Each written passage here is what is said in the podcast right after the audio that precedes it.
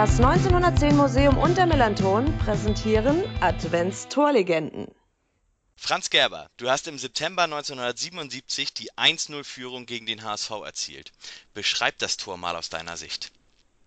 Ja, ist schon sehr lange her, aber es war ja ein sehr wichtiges Tor für den FC St. Pauli. Deswegen denke ich, bleibt sowas besonders in Erinnerung. Es war ja auch unsere erste Bundesliga-Saison, das erste Bundesligaspiel äh, gegen den HSV.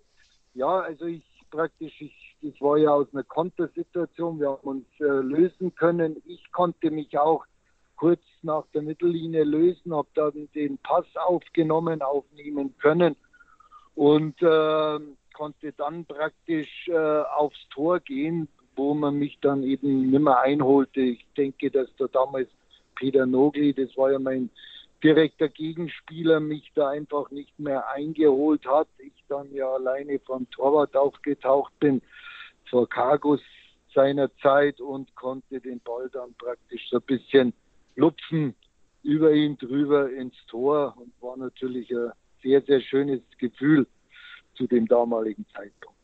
Ja, auf jeden Fall. Das war äh, ein, ein sehr großer Moment der St. Pauli-Historie.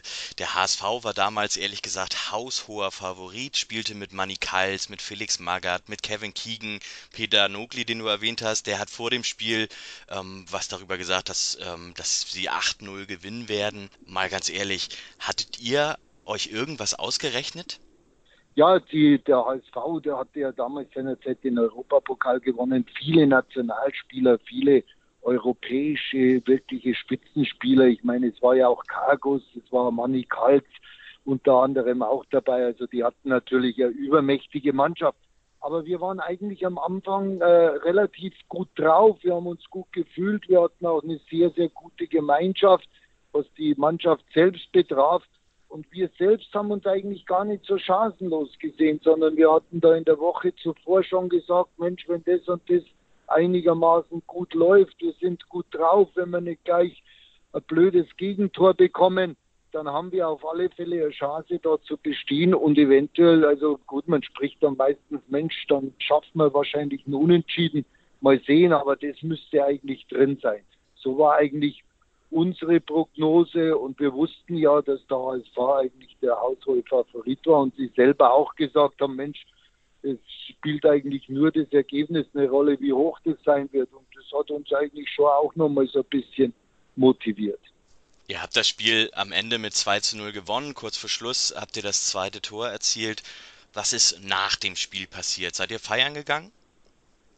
ja, nach dem Spiel, es war natürlich ein wahnsinniger Jubel, eine wahnsinnige Befreiung, was ja auch äh, erwähnenswert ist oder was sehr, sehr verwunderlich war, dass ja äh, so Mitte der zweiten Halbzeit, da stand ja noch 1-0, der HSV hat ja gedrängt, aber wir waren immer wieder mal gefährlich, dass ja da die, die Fans vom HSV in unser Lager praktisch übergeschwappt sind, also dass die uns selber unterstützt haben, also uns als den FC St. Pauli. Aber ich denke, das war auch unserem Spiel geschuldet, weil wir wirklich gekämpft haben, aber nicht nur gekämpft und hinten reingestellt, sondern wir haben ja teilweise gegen diese großartige Mannschaft mitgespielt und das war wirklich eine äh, tolle Erinnerung, äh, schöner Augenblick, wie man plötzlich gemerkt hat, die HSV-Fans schwenken in unser Lager über. Nach dem Spiel war die Freude natürlich riesengroß, ist klar, das ist dann Erleichterung, weil man hat irgendwo damit gehofft, aber man hat ja doch eigentlich wenig für möglich gehalten. Und hinterher ist dann natürlich noch ein Spiel, das war ja sowieso ein Privileg der Mannschaft, dass man ja dann doppelt feiern gegangen. Wir sind ja immer nach jedem Spiel, hat sich ja der Großteil der Mannschaft immer getroffen und sind wir zusammen immer weggegangen. Und das war da natürlich an dem Abend genau das Gleiche oder war dann sogar noch verstärkt, weil es ein besonders großartiges Gefühl war oder toller, großartiger Erfolg.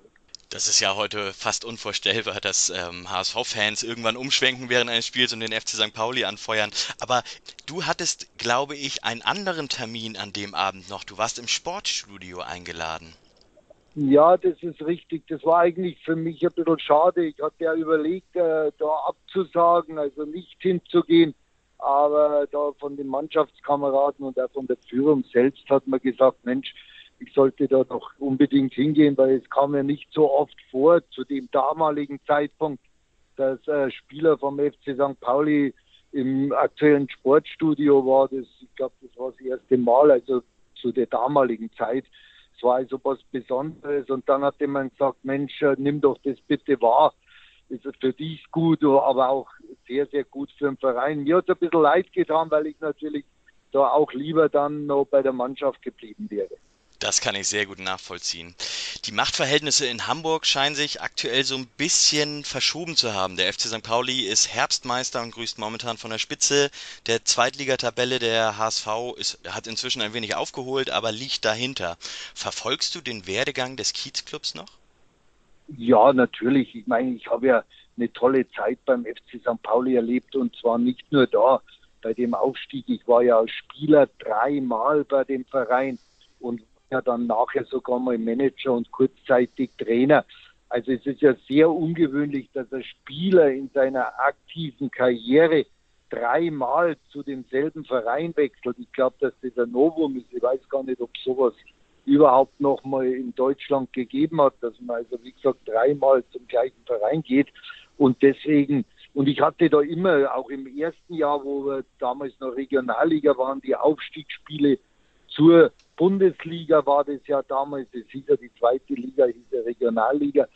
Und dann gab es ja diese Aufstiegsspiele, wir sind ja immer Meister geworden, die Aufstiegsspiele zur Bundesliga, die waren ja auch sehr knapp, das war toller Erfolg damals schon.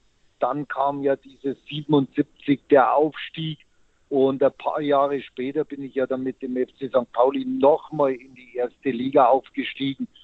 Da wurde ich ja dann verletzt leider, aber also ich war dann dreimal als Spieler da, habe eine tolle Zeit gehabt und deswegen den Verein löscht man natürlich nicht mehr aus seiner Vergangenheit und der, der lebt weiter. Man, man guckt jedes Wochenende, man folgt es, auch die Verpflichtungen, die Politik des Vereins. Also man ist da ganz, ganz nah dran. Franz Gerber, vielen Dank ähm, für das Tor, was du damals geschossen hast, für die Erinnerung, die ja, ja wirklich weit in die Vergangenheit auch zurückführt und alles Gute für dich. Das ist nett, vielen Dank auch an FC St. Pauli und seine Anhänger, alles Gute. Danke, tschüss. Tschüss.